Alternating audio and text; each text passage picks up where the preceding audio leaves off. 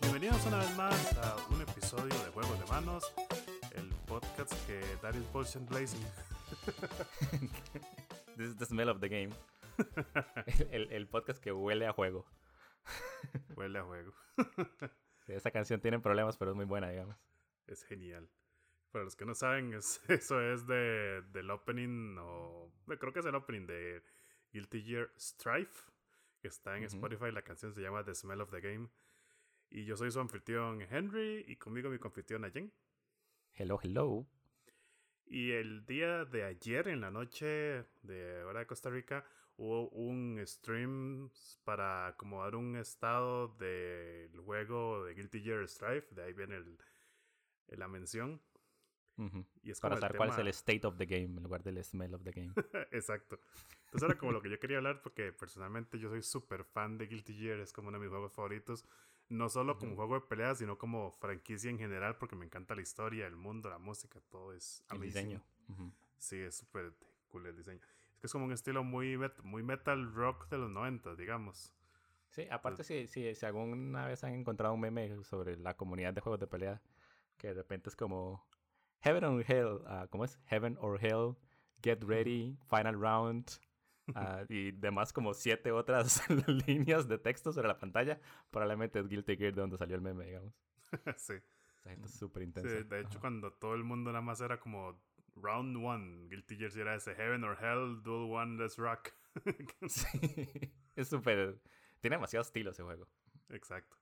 Entonces, sí, ayer era el, el, el fue este stream, entonces quería como hablar un poco de lo, de lo que se ve, luego se sabe ahora del día de ayer. Entonces, como primero que todo, eh, sale el otro año, ya tiene fecha de lanzamiento, va a ser el 6, 6, pues eh, un segundo. El 6 de abril, ajá, va a salir la versión deluxe. Y el 9 de abril sale la versión normal. Eso me pareció curioso. No es como que no es usual ver que saquen de distintas versiones en diferentes fechas, pero También me imagino que parte de, del- de pasarse a todos los juegos son digitales, de repente tienen que conseguir nuevas maneras como para cobrarle extra a la gente por las versiones de lujo. sí, muy probablemente. Y en sí la versión deluxe lo que tiene son como más colorcitos, que es como funcionan ese tipo de cosas. Bueno, no, eh, es que hay como ahí está la versión normal, la versión deluxe. Ah, sí, la versión deluxe tiene, perdón, es el Season Pass. Ujú. Que este juego de que en realidad me alegra en cierta parte que van a seguir como la misma ruta de Dragon Ball Fighter Z, que es que sale el juego base. En este caso el juego base va a tener 15 personajes. La versión deluxe Ujú. va a traer entonces el Season Pass, que se le agregaría 5 personajes más. O sea, dije que la versión base tiene 15, ¿verdad? No sé si lo dije mal. No, no, sí, la versión base Ya me estoy 15. confundiendo con todas las menciones. ok, desde el principio. La versión base de Guilty Gear Strife va a traer 15 personajes Ujú. de los cuales han anunciado 13. Hicieron el tease del 14, que es Anjimito Returning de Ajá. Guilty Gear X2. Fue la última vez que salió. Y I'm fucking hype. Entonces queda como un personaje que no han anunciado. Además, aparte del DLC, digamos, de Season Pass. Ujú. Y. También lo están jugando muy bien de ese, de ese lado porque por lo general la gente anuncia el Season Pass antes de anunciar a todos los personajes o como ah, en algunos juegos han anunciado el Season Pass antes de que siquiera como que desarrollen los anuncios del juego sí, y después pasa que la gente es como, ah, ya tenían personajes listos y están cobrando extra. Mientras que aquí es como claramente están trabajando un personaje uno sobre otro, digamos. Uno después de otro. Y eso ha notado mucho en, en sí en toda la campaña, digamos, del juego. Porque desde el primer teaser, nada más, bueno, el primer tráiler, digamos, nada más era Sol y Kai. Esos son los únicos personajes animados que se veían. Era nada más como, tenemos esta nueva tech para hacer personajes en 3D anime y se ve genial. Y solo hemos creado ahí a Sol y a Kai más o menos. Y Ajá. después como el segundo tráiler, ya hicieron un tease de May. Entonces ya el tercer tráiler era el tráiler de May. Y al final Ujú. hacían un tease de Axel, creo que fue el que anunciaron de cuarto. Pues cuarto tráiler era Axel y hacían el tease del personaje que seguía, que creo que fue Chip. Después Potenkin. Entonces como que realmente, el- o no sé si será en serio o si han estado trabajando esto en paralelo. No, probablemente los trabajan como todos en un solo batch para poder hacerle como el balancing a todos los personajes aparte. Ujú. Pero di, sí, sí tienen que poner como, ok, durante este mes vamos a finalizar este personaje, durante el próximo mes vamos a finalizar el siguiente personaje. Entonces no creo que de repente tengan 20 personajes ahí guardados solo para cobrar extra. sí, correcto. Entonces sí, han, estado anunciando a los personajes así de poco a poco, como de uno en uno. Y, y eso sí, eso mantenido como muy bien este, esta como que hay, porque de hecho el último personaje que han anunciado fueron... Ah, fue... Ah, ese sí no me acuerdo el nombre, que es el personaje nuevo este que es un ah, samurái. y, no... Ah. O sí, tal vez sí fue Leo, ah, pero también anunciaron este. Sí, ese es como es, como es Nagoriyuki. Ajá. Que sí es este de samurai con dreads moreno, super cool. Pero ese fue como el, eh, el, personaje salió y el trailer fue como que siguiente trailer en octubre, pero no dijeron nada más. Entonces, así como que la ansiedad de que ahora qué, ¿verdad? Y ayer que tiraron el trailer es un personaje nuevo que se llama Giovanna, que es como una muchacha tipo. Mm, Elizabeth de a King of Fighters. Elisa, no, sería como es como. Es que de hecho, las comparaciones como. Por un lado se parece a King, por el estilo de pelea de King of Fighters. También tiene un aire de Vanessa, porque es como este look de pantalones bombachos, eh, tirantes, camiseta botones. Que es como muy, muy estilo Vanessa. Entonces sí es como una mezcla ahí entre estas dos. También como se parece mucho a una de, de Street Fighter, pero no me acuerdo el nombre. Una que también que es como morena con un con una cola ahí. Bueno, anyway. Sí, exacto, digamos, tiene como, bueno, como la, ella es morena y tiene el pelo rojo al personaje nuevo de Guilty Gear, a Joanna. Ajá. Y, y, es como brasileña, fijo, me como por la paleta de colores, cosas por el estilo. Mm, creo que no, bueno, quién sabe. Lo que vi que dijeron es que ella es la guardaespaldas del presidente de los Estados Unidos, que la historia Guilty creo que era una chamaca. Entonces, no, bueno, o sea, puede que sí sea tipo brasileña, quién sabe, pero igual podría ser americana, entonces no hay, bueno, americana estadounidense, ¿verdad? Ajá. Bueno, sí, quién sabe. tienen esa. Pero aparte, yo decía que se parecía a Elizabeth porque tiene como eso mismo, digamos. Elizabeth en King of Fighters es como una soldado o como cierta jerarquía militar en el reino. Entonces tiene como una vara muy estricta. Okay. Y las, como la actitud de Joanna, de Giovanna, lo que me recuerda a Elizabeth, digamos. Ah, ok, ok. Elizabeth no creo que no sé, no me acuerdo. Ah, no. no. No, me acuerdo quién es Elizabeth, que ya la busco.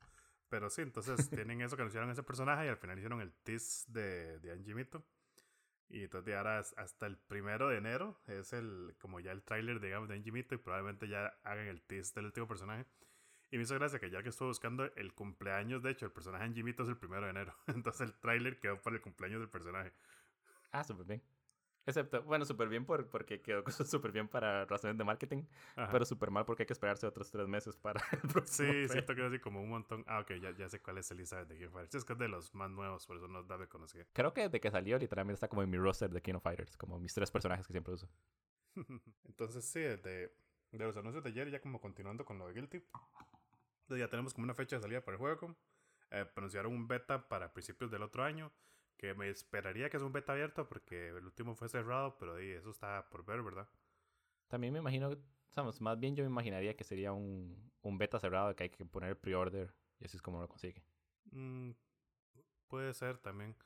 Porque siento yo que eh, el beta pasado fue muy exitoso en el sentido que la gente usó, hizo demasiadas críticas. Entonces los más realmente el juego estaba anunciado para el 2020 y fue eso que lo retrasaron hasta el 2021. Entonces, porque Sí, por todo este montón de cosas que la gente mencionaba. Entonces yo un beta abierto le serviría como para terminar de pulirlo. Pero sí, también está la parte de que nos, nos sirve hacer preórdenes, entonces también nos sirve vender un, vender el beta como parte del preorder, ¿verdad? ah, entre las otras cosas como interesantes, ya como aparte del juego, fue que anunciaron un webcomic que creo que en teoría ya debería estar, pero no he revisado.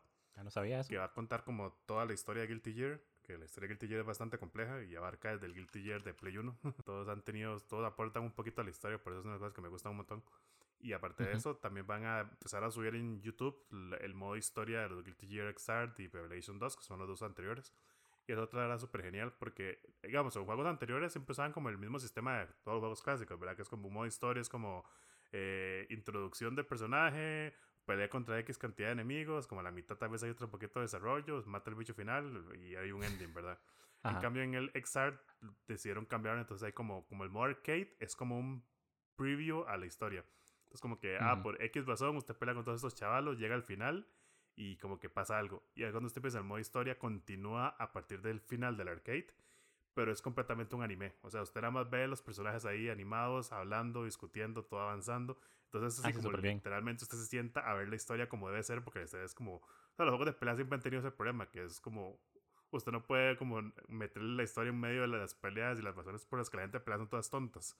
En cambio, ahí nada más Sí, hicieron pero- un full anime. Literalmente Arc System Works lo que está haciendo es un anime y después como que le hacen downscaling a los gráficos para que funcione un juego de peleas. Porque di, es Arc System Works, ellos pueden hacer películas con esos gráficos si quisieran. Ah, sí. Entonces tiene hecho. sentido y suena súper cool. Sí, y es algo que me gustó, que lo que vi en el Season Pass, aparte de los cinco personajes, va a traer como una un extra story, que fue lo que pusieron, que creo que es similar en el Revelation 2, eh, digamos, como que la historia del Exart eh, empezaba en Guilty Gear Exart, y después en. Guilty Gear Revelation, que es como el, el- la versión arreglada, digamos, del Exart, sí tenía como un segundo modo de historia que continuaba la historia del Exart y terminaban, por así decirlo. Después, cuando salió Revelation 2, que era igual, hay unos ajustes y unos cuantos personajes extra, tenía como, como pues, cuatro o cinco historias adicionales, como que como que cubrían como que hacían los personajes, ciertos personajes después de la historia que tal vez no, eran muy importantes en la historia, pero eran entretenidos. De hecho, fue vacilón porque, por ejemplo, en la historia de, de Venom, creo que es, tocan a, a Robokai que no ha salido ni siquiera en estos juegos. Entonces era como muy chido eso que le agregan ahí como cosillas extra de historia. Entonces me imagino que van a hacer como un Ujú. approach similar con estos de los Season Pass. Y por mí feliz, digamos, si van a tirar cuatro Season Pass así, a lo largo de la longitud del juego y cada Season Pass tiene como un poquito más de historia, y yo que soy un fiel de la historia, digamos que yo super, sería como el plus genial de pagar a más de personaje por la historia, digamos, por mí que me encanta. Sí, digamos, desde que... No me acuerdo cuál fue el primer juego que Arc System Works lanzó con este como nuevo sistema gráfico que se diseñaron, Sí, fue el Exart, este pipeline. Ah, ok, ¿cómo se llama? Desde entonces todo el mundo siempre está como, dejen que esta gente haga un anime. En especial ahorita que salió Dragon Ball Super y todo el mundo... Estamos, Dragon Ball Super lo anunciaron como ah, dos meses antes de que empezara a salir. Entonces todos los episodios están súper incompletos. Ah, de que al punto de que sacaron el Blu-ray de, de Dragon Ball y los animadores fueron como, man, no me pague, pero yo quiero terminar esta escena. Ah, sí, eso Sí. Fue, fue todo un drama. Entonces, di- todo- todos los fans de Dragon Ball era como, pero ya tienen los, los personajes en 3D perfectamente ilustrados en este juego porque no lo usan. Dejen que hagan un anime. Ah, y entonces, sí, digamos, y aparte, como en el Season Pass tiene como un montón más de cutscenes, se paga solo, digamos. Ah, sí, es súper genial. Y es algo que, digamos, es como, por un lado, no, no soy, ¿cómo le digo? Por un lado me dan presa los Season Pass porque es esto que se dice como, ay, tengo que estar pagando, no sé, 30 dólares cada cuatro meses por cinco personajes, pero por otro lado es como, hey, pero le está dando longevidad al juego, entonces todavía no estoy como, como en un punto medio de si estoy a favor o en contra, pero digamos que el que le metan historia me, me mueve la aguja muy a favor. Sí. ¿Cómo se llama? Honestamente, a mí sí me gustan los Season Pass en especial en los juegos de pelea. Porque no solo se trata de, ok, va a tener un par de personajes nuevos cada 3, 4 meses, sino de que cada que mete un personaje nuevo, por lo general, gente que había dejado de jugar regresa para probar un nuevo personaje y gente que no quería el juego de repente es como, ah, ok, ya mi personaje favorito está de vuelta. O nada más gente que, que vio el, el- como el line-up original, de repente alma de nuevo, es como, yep, that's me. Ahora sí. sí, Sí, eso sí. pasa mucho. De hecho, siempre hay comentarios de, ay, si no metes al personaje no lo compro. Pero es como, sí, tal vez eventualmente lo metan. Que yo soy, a mí me encantaba jugar con Zappa, que es un personaje que salía en el X2 y obviamente es, he sido vacilón porque en la historia del X-Art él sí ha aparecido, pero como un personaje en la historia, nada más no es jugable. Y estoy esperando que lo metan, pero como no es un personaje popular, digamos que no tengo muchas esperanzas. Pero hey, tal vez en el Sí, cuarto pero- Season Pass. Y también, y también el chiste de los Season Pass es, es eso, digamos. Mucha gente, los diseñadores, generan personajes que es como, vea qué personaje es tan cool. Y después lo ponen en el juego original eh, para el cual lo diseñaron y la gente es como, no, no me gusta. Entonces, en un Season Pass, tres juegos después, es como, vamos a probar este personaje de nuevo para ver si ahora el público sí lo quiere jugar, digamos. Para ver si podamos desarrollar las mecánicas que queríamos con este MAE. Entonces, Sí, di, con suerte, exacto. porque no, estamos, a veces hasta es una cuestión técnica. Ajá, no, y aparte cuando se compra el Season Pass, el, estamos sabiendo que van a haber cuatro, usted sabe que no van a meter solo personajes nuevos, porque tienen que meter personajes nuevos, malos, y después, digo, perdón, perdón, voy a empezar la oración del principio. Usted sabe que no van a meter solo los personajes buenos y los favoritos, sino que tienen que personar- meter personajes malos y los, y los que tienen cero popularidad, para después poner los buenos y los favoritos en, en el siguiente Season Pass, porque si no nadie lo compra, digamos. sí, exacto, hay que estar ahí balanceándolo, obviamente. Ujú, en- Creo que fue como en Mario Kart, Ajá. que en el segundo, eh, no sé si en, en cuál de los dos paquetes del DLC para, para Mario Kart 8, que salió con DLC en Wii U, no en Switch, Sí, exacto. ah, la gente era como, ok, en el primer, en el primer DLC me gustan los mapas, pero en el segundo lo compro solo por Link. eso es lo que tienen que hacer, digamos. Sí, sí. De hecho, creo que hasta eso decía que va a tener como dos escenarios nuevos. Eso es como tan muy poco relevante juegos de peleas, pero es cool, digamos. Pensé que iba a decir que iban a meter una versión kart de Guilty Gear. ah, digamos, yo lo compro así, day one, voy a hacer fila y todo. no, no, me imagino cómo funcionaría porque nadie tiene vehículos, eh, como dos personajes tienen vehículos en Guilty Gear. No, bueno, sí, en el, en el XR solo salen una moto ahí, como la de Cruzar Raid de Star Wars, así esas motos que flotan en la arena. Sí, por eso, digamos, como, como dos personajes tienen, tienen vehículos, pero, pero no imagino un line-up entero, digamos, como que va a usar León. Probablemente andaría como en la silla y lo van jalando los, los soldados, una cosa así. y Chip fijo sale corriendo porque es Chip, digamos. sí, exacto, digamos, la mayoría de esos más se la pasan corriendo, fijo, son como Wolverine. que más como si tengo una moto, pero espero que en dos páginas de este cómic me despedacen la moto y después voy a caminar el resto de Canadá. Ah, sí. Y aparte de esos dos anuncios, el, último como importante, siento yo, para tal vez como para mí o para este lado del mundo, es que anunciaron un Nendo, Nendoroid de DC. Son las figuritas estas chivis de anime que son lindísimas. Entonces ahí está genial porque generalmente las figuras que hay de DC son muy buenas y muy caras. Entonces es como una buena versión budget para mí. Y el otro era que anunciaron un reloj. My Company. Eh, My Company, sí. Ok, ok. Entonces dice esa gente hace Worldwide Shipping, ¿verdad? Mm, hay tiendas japonesas que hacen shipping sí, a, todo el mundo y así. Ah, entonces, bueno, sí. sí. Y el otro es como un, un reloj, creo que de, de Sakyo y un perfume de sol y un perfume de Kai, pero eso es porque son solo para Japón y no es algo que pensaría comprar, digamos. Ok, entonces, ah, no quiero hablar de Nier. que quede claro. Nier es de mis franquicias favoritas, pero no voy a ponerme a hablar durante las horas de Nier. Pero en el último uh, live stream que hicieron, donde anunciaron el remaster de Nier, uh, Reincarnate se llama. No. ¿Es Gestalt? No tengo ni idea cuál. Eh, eh, van a hacer un remaster de, del Nier original. sí. Ajá. El problema del Nier original es que tenía dos versiones y son idénticas excepto por el protagonista. Entonces esa es la parte que me tiene confundida. Pero ya que estamos hablando de como de mercadería, me imagino. anunciaron tres dijes y, obviamente llegó marketing con el dije y es como, ok, vea la portada de estos tres, se llaman Grimores, son los libros con la información de la magia dentro del juego, digamos. Entonces como, ok, estos tres libros, ahora eh, aquí está la portada y, el, y Yoko Taro, que es el diseñador, fue como, ok, se ve como libro, pero no es tan grueso como el libro, digamos, los libros son gruesos, tienen cierta peso, digamos. Ah, y entonces Mercadotecnia hizo de nuevo los dijes, pero obviamente son a escala, son del tamaño de un encendedor Zipo la cara del libro, pero también es del ancho un encendedor Zippo, entonces es como 30 gramos de metal con un pin por atrás para colgarlo en la camisa. Que es lo más inútil del mundo, pero lo quiero demasiado. Son demasiado bonitos. También es que yo, yo lloro literalmente pensando en Nir. Entonces, ah, mi niño Emil. pero sí, eso es el, el reporte oficial desde el stream de Guilty Gear para para Costa Rica le habla Henry Badilla. Buenas noches. Para juegos de manos fue una transmisión de Henry Badilla. Podríamos hacer esto, literal. La próxima vez que tengamos como un reporte, va a ser como, esto es el, podcast normal y después Breaking News. Me quiero comprar un Tigen de Nier Automata. También anunciaron una, anunciaron una escuela de Nier Automata. A Nier Automata no me gusta tanto. Um, porque ya se siente como un juego más pulido y la hora mía es más como los juegos rotos me encantan. pero, pero anunciaron la primera escultura de una tienda que se va a llamar Square Enix Deluxe o algo así, o Fantasy. Ah, sí, yo la vi que salen las tres, los tres personajes, creo, de Nier. Sí, sale 9S, sale 2B, sale 4A, creo que se llama la madre. Y cuesta como 500 dólares. Ah, sí, sí, yo la vi, es una fucking huge figura, digamos. Es como cinco pizzas medianas, cinco cajas de pizzas medianas una encima de otra, digamos. Es inmenso. ah, shit. Odio, odio, cuando salen varas que quiero, pero que no quiero a ese precio. sí, sí, sí, que uno sabe como esto no lo puedo justificar en tonteras.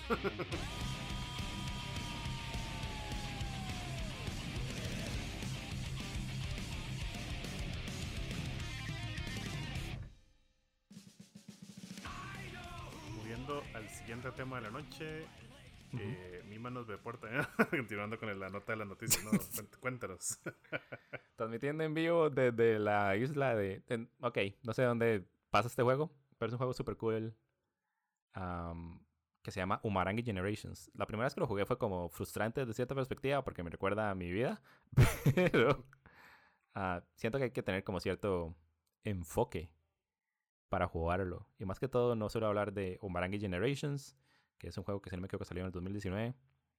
Y también voy a hablar como de otros juegos porque lo que quiero hablar en general es Photo Mode dentro de los juegos. Sabemos, usted y yo estamos jugando Genshin Impact ahorita y no sé si se dio cuenta que en el Escape Menu o el Paimon Menu, como se llama cuando lo juega con control, ah, hay una opción para tomar fotos. Sí, sí vi la opción aunque no me puse a probarla, digamos. Sí, pero es, es, cool porque, digamos, muchas veces pasa que uno está jugando un juego y es como, ah, voy a tomar una foto del juego. Eh, hay como un círculo de, de, fotógrafos digitales que es como así vamos a jugar un juego.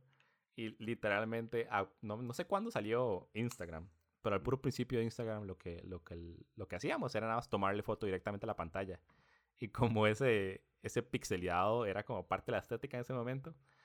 Sí, pero ahora los juegos salen con, con, con cámaras. y es, es, bueno, a mí me gusta, es bastante cool. Es, es bastante cool cómo se llama. Por ejemplo, cuando salió Bioshock, el original, todo el mundo era como, man, nada más quiero andar en Rapture, nada más déjenme tomar fotos de Rapture. uh, y ahora lo que uno tiene que hacer es como bajar un mod y poner uh, como que toda la interfaz gráfica sea transparente para poder tomar fotos, pero aparte hay que estar evitando que los malos maten porque uno no sabe qué arma tiene, porque obviamente todo esto es transparente. sí. uh, entonces, digamos, un Marangi Generations trata literalmente de usted es un fotógrafo en una parte del mundo, aparentemente como que pasó una catástrofe de cierta escala. Entonces el mar está rojo y usted como fotógrafo le dicen como, hey, ocupo que tome estas siete fotos. Y como usted la toma, realmente no importa. Ah, el juego tiene como ciertas, ¿cómo ponerlo? Requerimientos. Como ciertos criterios, digamos, para, para decidir si usted cumplió el requerimiento de esa foto en específico. Entonces, por ejemplo, dice dos pilots, y a veces es como esos dos pilots tienen que estar en foco, o a veces usted puede tomar como el, el primer pilot súper claro y el siguiente súper borroso, entonces tiene como una hora muy uh, subjetiva. Y es súper cool, ¿cómo se llama? Por ejemplo, usted está en medio, somos, como le digo, acaba de pasar una catástrofe, entonces uh, las Naciones Unidas llegaron al lugar y entonces hay como soldados de Naciones Unidas por todos los mapas, son como distintos niveles y los mapas son súper pequeños.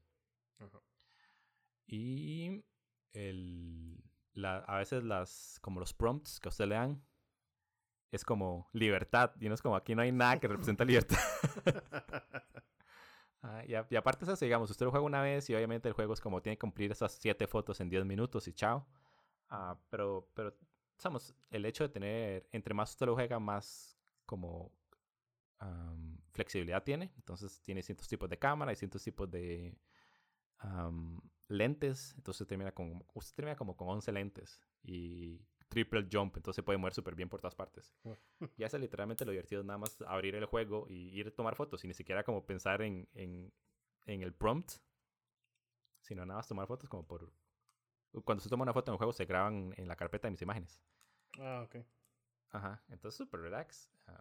y sí, nada más, nada más quería hablar de eso. Más que todo porque estaba pensando... Uh, bueno, estábamos empezando esta semana, empezamos a streamear en Twitch, twitch.tv de Juegos de Manos. Síganos y díganlo a sus amigos. y entonces como que no jugué muchos juegos esta, esta semana por estar... O no, no jugué juegos nuevos para discutir en el podcast, por jugar juegos familiares. Y nada, más como por chingar en Twitch. básicamente. Entonces, uh, de ayer abrí como mi propio canal de Twitch y fue como, no voy a jugar algo para relajarme yo. Y nada, estaba ahí tomando fotos y jugué Firewatch y jugué esto y lo otro. Y, y nada, tomar fotos a veces es como... Sabemos el hecho que muchas veces está como un juego de combate, como el juego más intenso del mundo, no sé. Uh, como esos juegos como Bullet Hells. y de repente es como, este cuadro aquí se ve súper bonito. Ah, pero, tío, obviamente parte de ser súper intensos que usted no le puede poner pausa. Por ejemplo, yo estaba jugando ese juego Kojima, ¿cómo se llama? ¿El último? Eh, Death Stranding. Ajá, Death Stranding. Y llegué hasta la mitad, creo que hasta la última vez que hablamos fue la última vez que jugué Death Stranding. ok, yo estaba esperando que terminara para hablar de Death Stranding, digamos. Me falta como 30%. Estaba pensando tal vez terminarlo como esta semana. Ah, y sí, ya nada más como para sacarlo de la lista, porque sí lo prometimos en un podcast. me siento culpable si no lo termino. Ah, pero literalmente llegué como, como a 30% y, digo, al 70% del, del, del, juego. Y pasó esa discusión con Fragile que me acordó de la pura primera escena del juego. Cuando usted llega y se ve un venado que está caminando y empieza a llover y el venado se muere y después eh, creo que es el único momento en el cual uno puede pasar como ah, Porter al lado del, de animales todavía físicos, digamos, porque todo se muere ahí súper rápido, digamos, bajo la lluvia. Ah, y entonces esa conversación con Fragile me recordó ese momento. Entonces, nada hice un nuevo save y, y, fui, tomé una foto de ese venado, digamos, ahí la tengo de fondo de pantalla. porque muchas veces, di, obviamente, los diseñadores van y diseñan esto gráficamente. Pero di, narrativamente también hay como muchas maneras, hay muchas cosas que pasan narrativamente, lo que quiero decir, que a una la hacen como reevaluar el espacio donde uno se encuentra. Y sí, entonces, nada más quería decir esto, la verdad, no sé si usted tiene algo que agregar. Ah, no, no, no entendí eso de reevaluar el espacio, como a qué se refiere. Por ejemplo, no sé si usted ha jugado Firewatch o Dear Esther.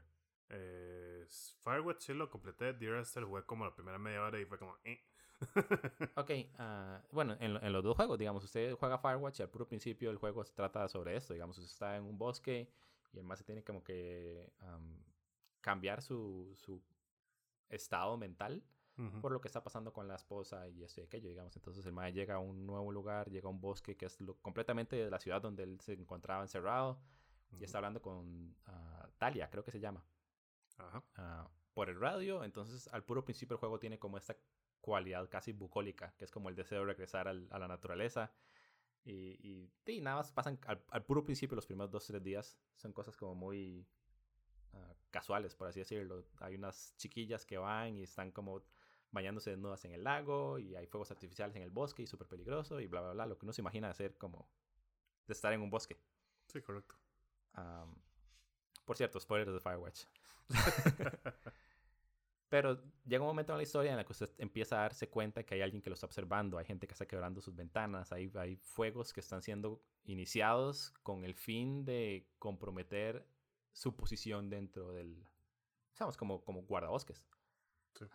usted se da cuenta que usted y Dalia son parte de esta narrativa ah, dentro de la cual ninguno de los dos tiene, tiene control. Y de repente el bosque deja de ser como, ay, qué bonito es atardecer y qué bonito esto y lo otro. Sino que de repente el bosque es súper opresivo y de repente se está buscando como, ay, no, pero yo sé que por aquí debería haber una hacha para abrir este portón y de repente todo tiene como esta urgencia de que nada más no quiero que me maten en un bosque, por favor. y es eso, digamos, el, el, único el único cambio es narrativo. Usted regresa al mismo lugar de en el bosque y los árboles son lo mismo. Pero de repente usted no está ahí súper relax, súper chill.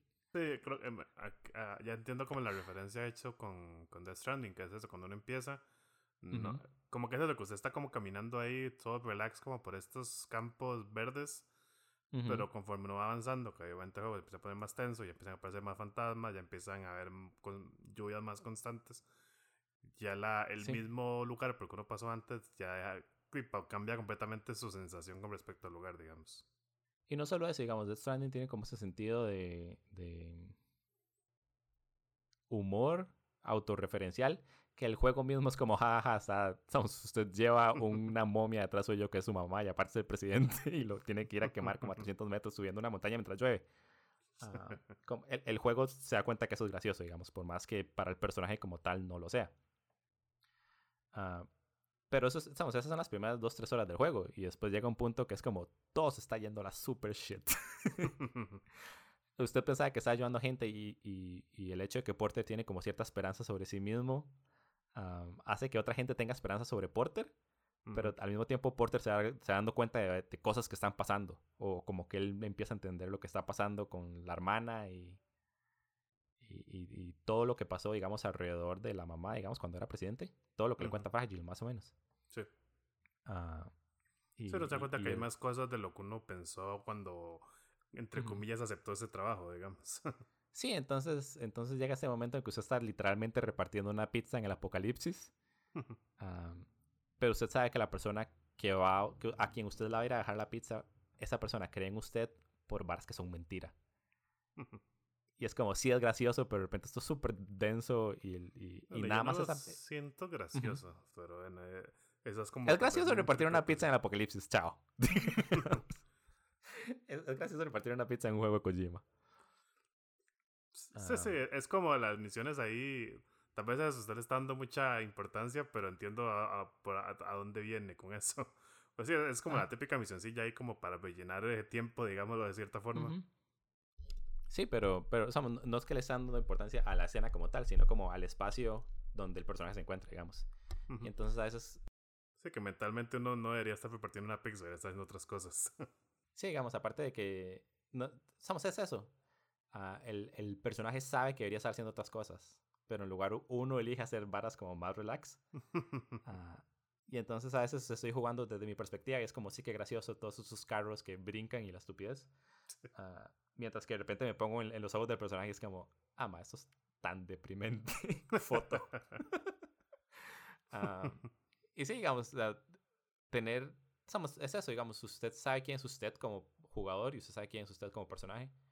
Y, y siento que, el, que las cámaras ayudan un montón nada más como para reflejar eso, digamos. Yo no publico ahorita todas las fotos que tomo, pero tomo un montón de fotos. Eh, eh, está jugando Genshin Impact y usted todavía no llega acá. Y no es un spoiler porque usted en Genshin Impact literalmente puede ir hasta el fin del mundo. Ah, ok, ya solo por eso no es spoiler. Ajá. Pero hay, un, hay una parte del mapa que está bloqueada. Es la única parte de la que usted no puede alcanzar hasta cierto nivel. Uh, eso es todo el spoiler que le va a dar, tranquilo. no le dé mute a los, a los audífonos. Um, la, la, la, la, lero, lero. Entonces, el, entonces lo que yo hice fue como intentar ver si podía hacer un barrier skip como el que uno hace en Wind Waker, Zelda Wind Waker. Ah, porque literalmente es una barrera que se ve idéntica. Entonces dije, ah, tal vez se puede hacer un barrier skip. Uh, y decidí hacerlo justo antes de la misión final. uh, porque era, era el último chance que tenía para que esa barrera se desbloqueara, digamos, de, de dejara de, aparecer. Ah, y entonces estoy jugando ahí haciendo feo y de repente me di cuenta que esos más están rajados esperándome para salvar el mundo, o al menos de la perspectiva de ellos. y entonces fue como, ma, eso es tan gracioso en el peor momento. Siento que es como alguien contando un chiste en una sala de operaciones. Uh, y entonces di fucking selfie. Lo mismo que hace quien es Portos en Final Fantasy. Pronto. Pronto, ajá. Uh, Porto. No sé cómo se pronuncia. Prompto. Pronto. Bueno, este más. Ya, ni me acuerdo, el vato, y no. Pero sí, sí, exacto, que está uno en medio combate ahí contra un Marlboro ahí envenenando a todo el mundo y, ¡eh, selfie! Ajá, sí, bajado. entonces, entonces sí, nada, nada, nada más quería dar como un, una oda a los modos fotografía del, de los juegos últimamente. Uh, y eso, recomendar Umarangi Generations, que es literalmente un juego tomar fotos con una estética como Jet Set Radio. Okay. Uh, los que saben, saben. uh, recomendar Firewatch, que es un. Hay gente que diría que es un walking simulator con más historia. que lo desarrolló Camposanto, que ahora los compró Valve y están trabajando en el próximo juego, que creo que se llama Vaya los Dioses. Ahora sí, que lo han puesto en hold. Sí, Ah, lo, lo, habían puesto en hold por Half-Life Alex, pero ya salió. So fuck Half-Life. uh, don't add me. y también quería recomendar. Uh, Genshin Impact tiene cámara. No, ya me acordé. Dear Esther. Dear Esther, fue como el. Uh, Dear Esther, sí. Fue como ah, el primer Walking Simulator. Sí. El, el, que empezó la moda, por así decirlo. Y también, ¿cómo se llama ese otro juego? Gone Home. Ese es otro buen walking simulator que siento. Tal vez tendría que jugarlo de nuevo para ver si hay algún lugar para tomar fotos, porque todo dentro de una casa. Pero ya que estoy recomendando varas random, fucking jueguen todo eso. Yo personalmente me considero un connoisseur en walking simulators, aunque usted no lo crea. Porque sí he jugado bastantes. Y digamos que de mi punto de vista, yo no recomiendo Dear Star porque me pareció súper aburrido y no recomiendo Gone Home. Gone, Home es bueno, nada más que tenía como falsas expectativas. Es, es entretenido, eh, así lo voy a decir. Para mí, Gone Home, ok. ninguno de estos dos juegos son un 10 de 10. No les voy a poner números porque ya cometí un error similar de ponerle calificación a los juegos en un episodio anterior, así que no va a pasar. Pero no son un juego perfecto, digamos. Ah, sin embargo, como narrativamente yo me esperaba una hora tan distinta de, de Gone Home que cuando lo jugué me sorprendió de una manera tan salvaje como tres veces. Era como twist sobre twist sobre twist, nada más porque yo tenía como mi idea que había creado fuera del juego. sí. A mí me pasó lo mismo, pero también de forma negativa. Yo esperaba algo más sorprendente y no pasó. Mm, sí, ¿cómo se llama? A mí eso me pasó con Deerster y por eso tardé como tres años para que me empezara a gustar. Porque di, lo jugué casi cuando salió. Sí, pero es que también es eso, Deerster para...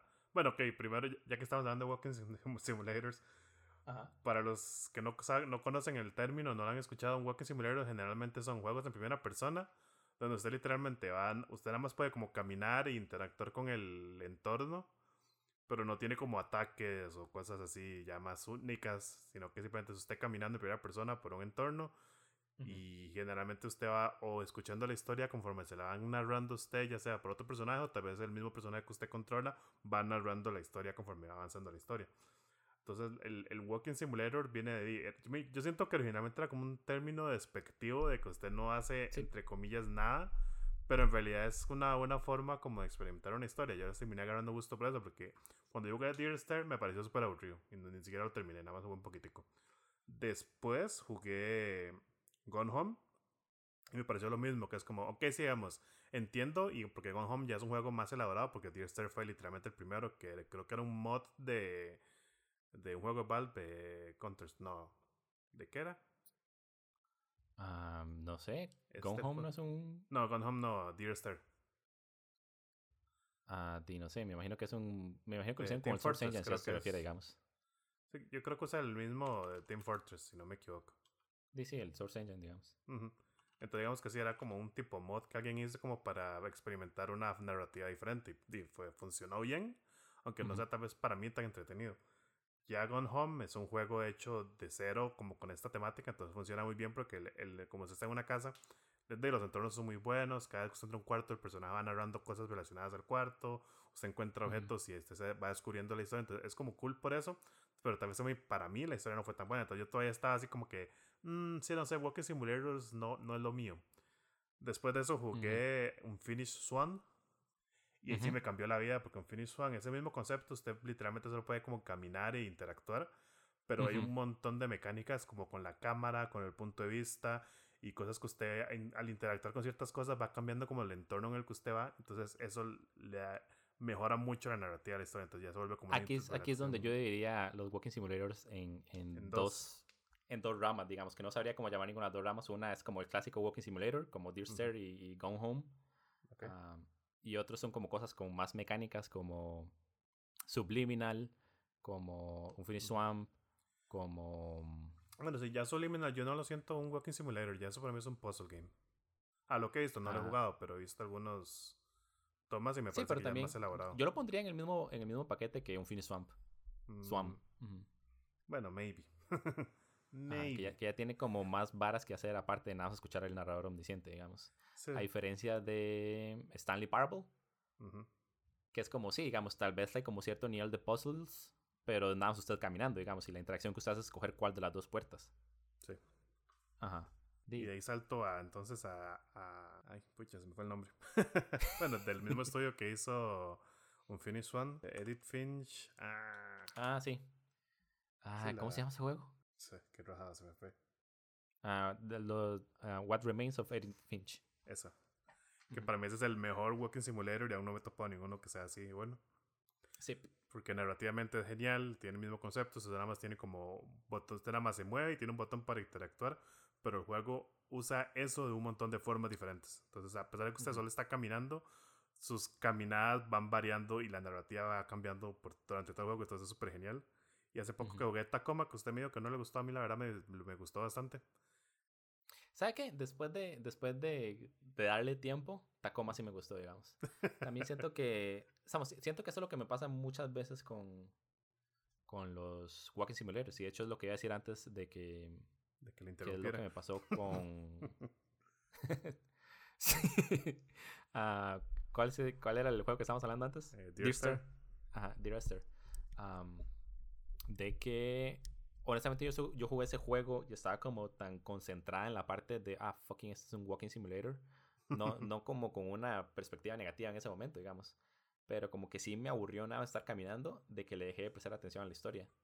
Ah, y con Tacoma me empezó a pasar lo mismo, de que probablemente yo tengo como déficit atencional y eso es, el centro de mis problemas. Ah, pero sí, sí, sí me aburrió, digamos, como nada más, ok, vaya acá, strip un botón, vaya allá, strip el botón, ningún puzzle en Tacoma lo encontré challenging y lo completé en una sentada, Tacoma. Sí, de, hecho no es muy corto, también dos horas y media tal vez, una cosa así. Sí, uh, pero después ya eventualmente como que empecé a procesar toda la narrativa y todo lo que, todo lo que haya pasado. Entonces, sí, ya, ya como que me siento más cercana con Tacoma, digamos. En especial al final, siento que de repente es como, yep, me alegro de haber hecho lo que hice. sí, la, historia de Tacoma es, es parecido tal vez en eso a Gone Home, que usted como que le va generando como una idea de que algo va a pasar y al final pasa otra cosa, pero siento que el, el outcome igual me gustó, o sea, el resultado no era lo que yo esperaba, Así como en, como en el meme de, de la casa de empeño. No es lo que esperaba, pero estoy satisfecho. Porque al final el, el, twist que le hacen es muy bueno. Y entonces eso me gustó, que yo pensé que el final iba a ser como más oscuro, digamos. Pero fue, fue bastante cool. Sí, ¿cómo se llama? Y entonces eso, el, el... Regresando de nuevo a la parte de tomar fotos. sí, cuando estoy jugando Go Home la primera vez, perdón, cuando estoy jugando Deer Star la primera vez, o Tacoma la primera vez, siento que lo sentí tan blando narrativa y mecánicamente que fue como, me, este juego, qué pereza. Pero después jugándolo dos, tres, cuatro veces, porque honestamente yo juego los, los Walking Simulators como si fuera un protector de pantalla y nada más lo juego varias veces. ok. Ajá. Nada más, no, no, estoy haciendo nada en la compu, lancemos un juego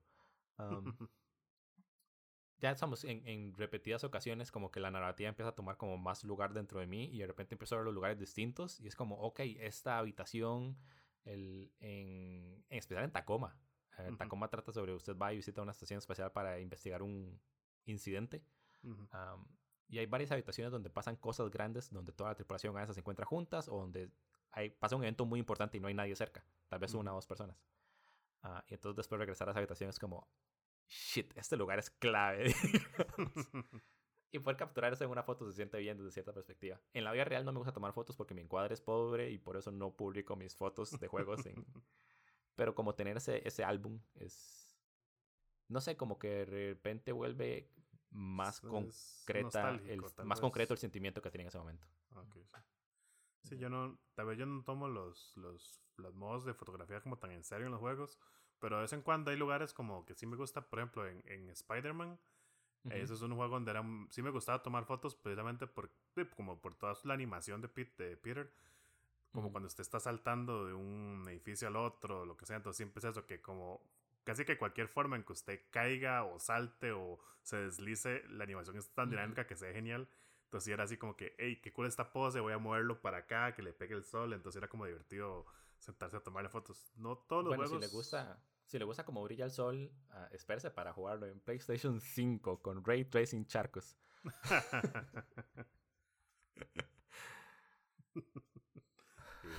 probablemente lo voy a gameplay 4, pero sí. Estoy seguro que se va a ver muy bonito. No va a pasar. pero sí, exacto. Y, otros, creo que hay, a, pesar de que casi que todos los juegos tienen como ese modo de fotografía, y por lo mismo, ¿verdad? Y uno ve gente que hace como cosas muy cool. Yo son muy pocos juegos donde realmente me pongo así como a tomar fotos.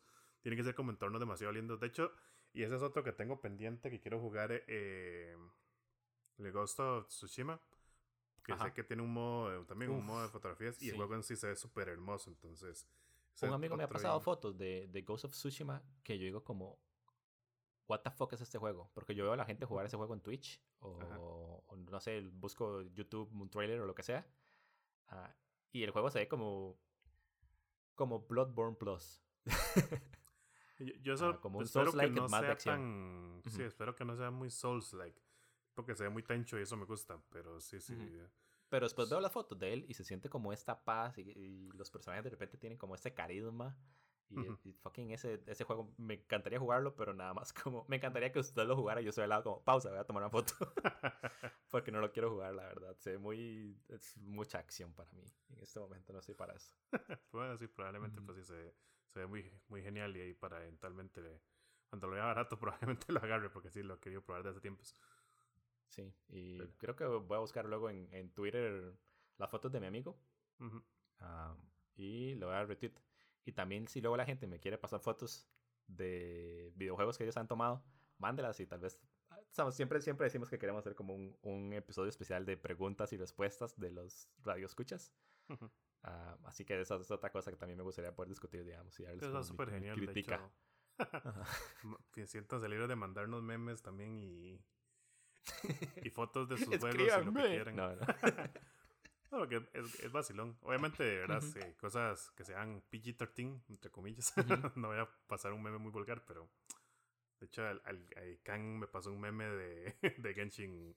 No sé si lo retuiteé al final, no me acuerdo. Si ahorita lo retuiteo.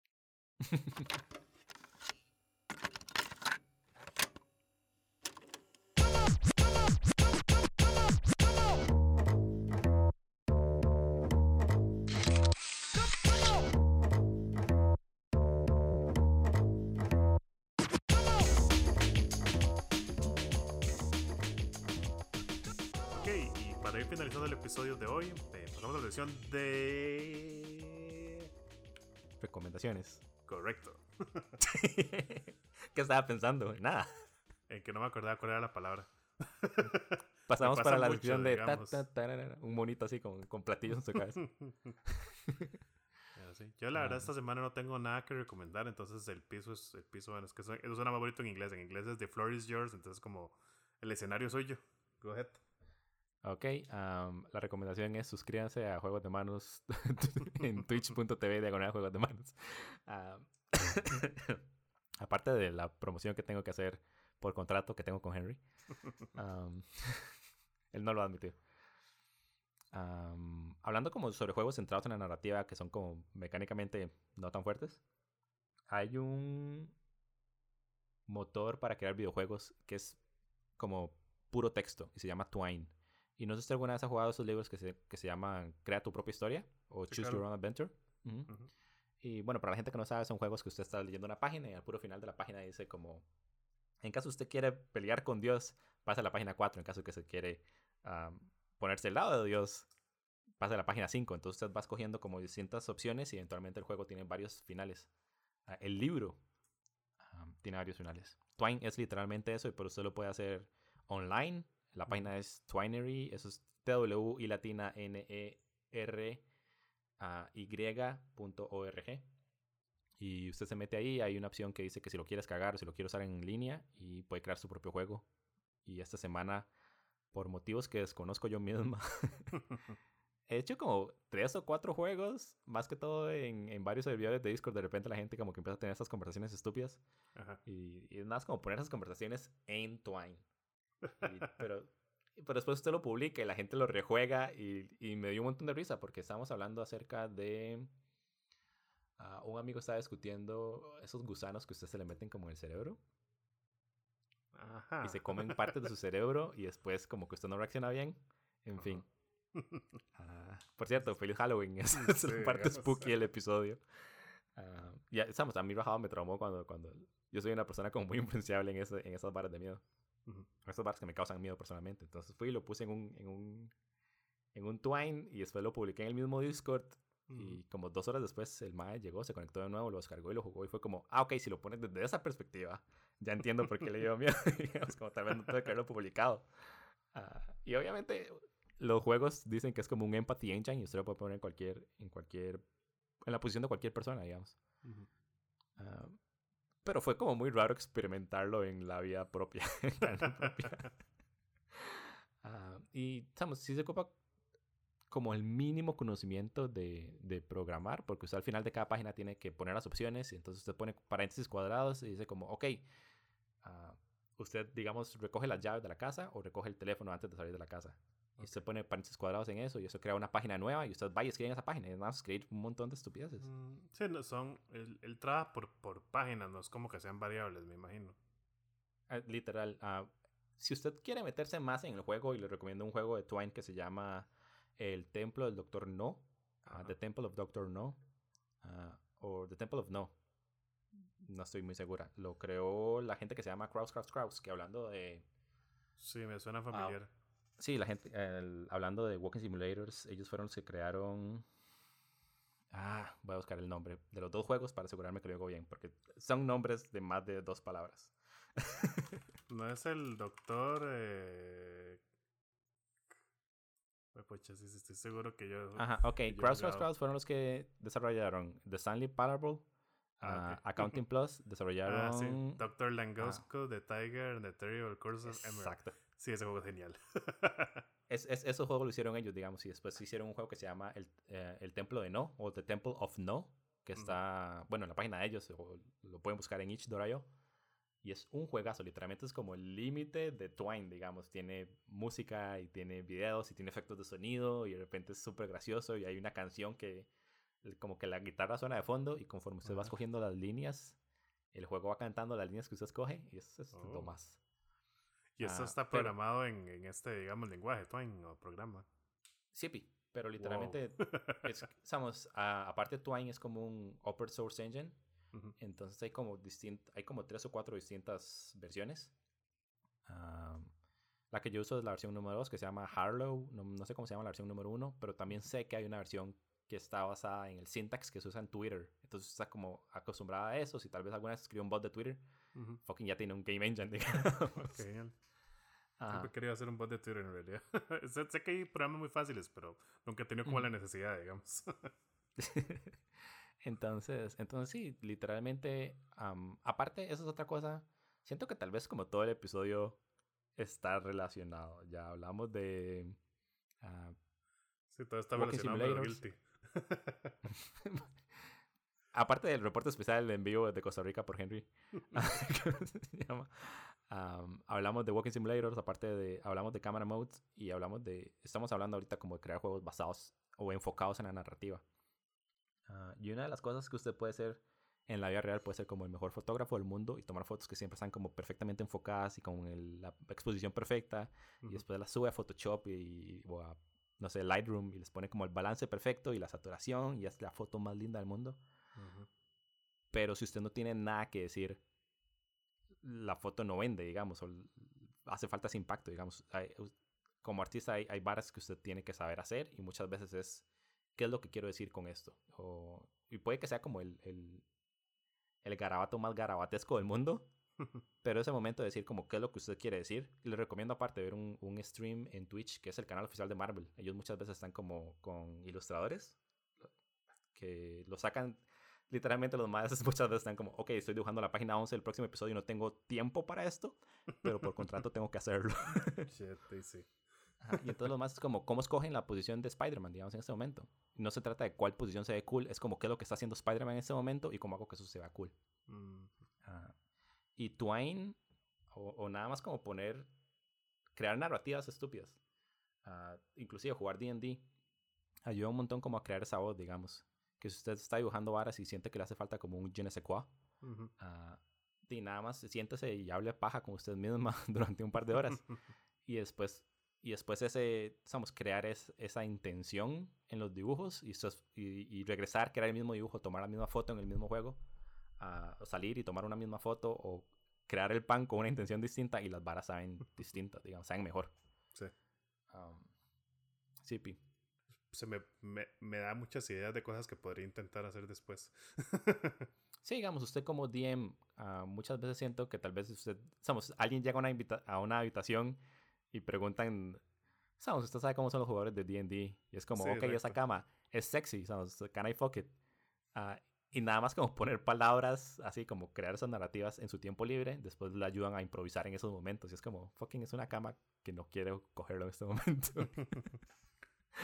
Lamentablemente, digamos, es como el, el problema de ser DM, es que es como, quiero, Ujú. cre- creo que mi jugador crea que tiene agencia sobre el hecho de que se Ujú. va o, o coger o no a la cama, pero en realidad nunca, nunca tuvo opción. Sí, ¿no? Y, y, y. Y, se, lo, se lo digo. Ju- Ser DM, me imagino que es lo mismo que crear una pintura. Porque muchas veces como, fucking yo quiero que este cielo sea hermoso, pero no tiene ningún fucking sentido que este cielo sea hermoso en este momento, digamos. Esta pintura no tiene nada que ver con el cielo. El cielo nada sucede que está ahí. Sí. Ah, y, y, y, es eso, digamos. A veces hay que saber cuándo decir no a una misma, digamos. sí. Y sí, somos Twine es súper cool. Uh, hay muchos game jams como en Ichidora.io que son como uh, centrados en Twine. Muchas veces son como basados en inglés. Uh, por algún motivo siempre son como en Sudáfrica. Pero hay muchos, hay muchos game jams que aparte como que encuentran... Que, que dicen como sí, se aceptan, se aceptan submissions en cualquier idioma. cool. En, ajá, entonces dice eso, digamos, si, si, si aparte ocupan como un prompt, a veces usted se quiere sentar a hacer algo y es como, quiero hacer esto, pero no sé qué en específico. Los game jams son súper útiles para eso. Uh -huh. uh, o si ocupa inspiración de otra manera, justo por los game jams en Twitch Dorayo, hay un montón de juegos de Twine, pero un montón. Un día se estaba jugando uno que trataba sobre un, ¿cómo se llama esto? Un gusano de madera, una termita. Ajá. Ajá, y era como la vida y muerte de una termita en la vida real, no era como realismo mágico y la termita no hablaba. Digamos. Pero fueron como siete minutos súper interesantes sobre la termita. Sí, esto está súper genial. Me parece muy interesante, uh -huh. que echarle un ojo. Bueno, okay. creo que con eso terminaría el episodio del día de hoy. Como siempre, muchas gracias por escucharnos. Siéntanse libres de enviarnos sus comentarios, ya sea por Twitter o por Instagram. Nos pueden seguir en Juegos Manos Cast eh, tanto en Twitter como en Instagram, en Twitch en como Juegos de Manos, eh, twitch.tv forward slash Juegos de Manos. A mí personalmente me pueden seguir en Twitter como ArgenCR. A mí me pueden seguir en Twitter como. Uh -huh. Y la música es por... Ah, sí. uh, a mí me pueden seguir en Twitter como MimaSweets. y la música es uh, Strawberry Drive por CLCMYK. Lo pueden encontrar en SoundCloud, Bandcamp y Spotify. Todos los links, como siempre, de él o de nosotros están en la descripción y en nuestro Linktree, que lo pueden encontrar en el Twitter. Uh -huh. Bueno. Muchas gracias por okay, escucharnos pues. y hasta la próxima. Bye.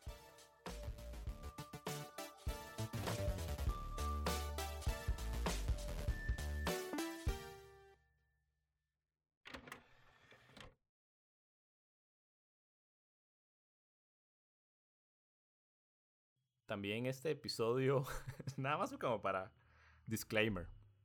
Este episodio lo hicimos en medio de la primera semana del stream de Juego de Manos.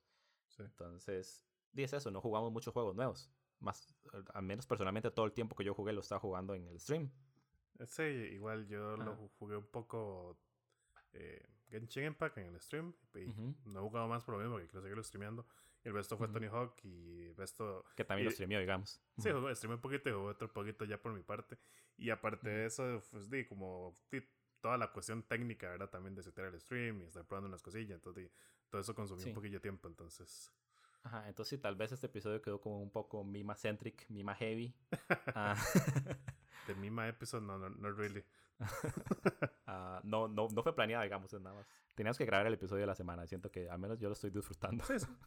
Eh, siempre hay cosillas vacilonas a las que uno puede hablar, entonces uh -huh. quedó, está cool, quedó cool.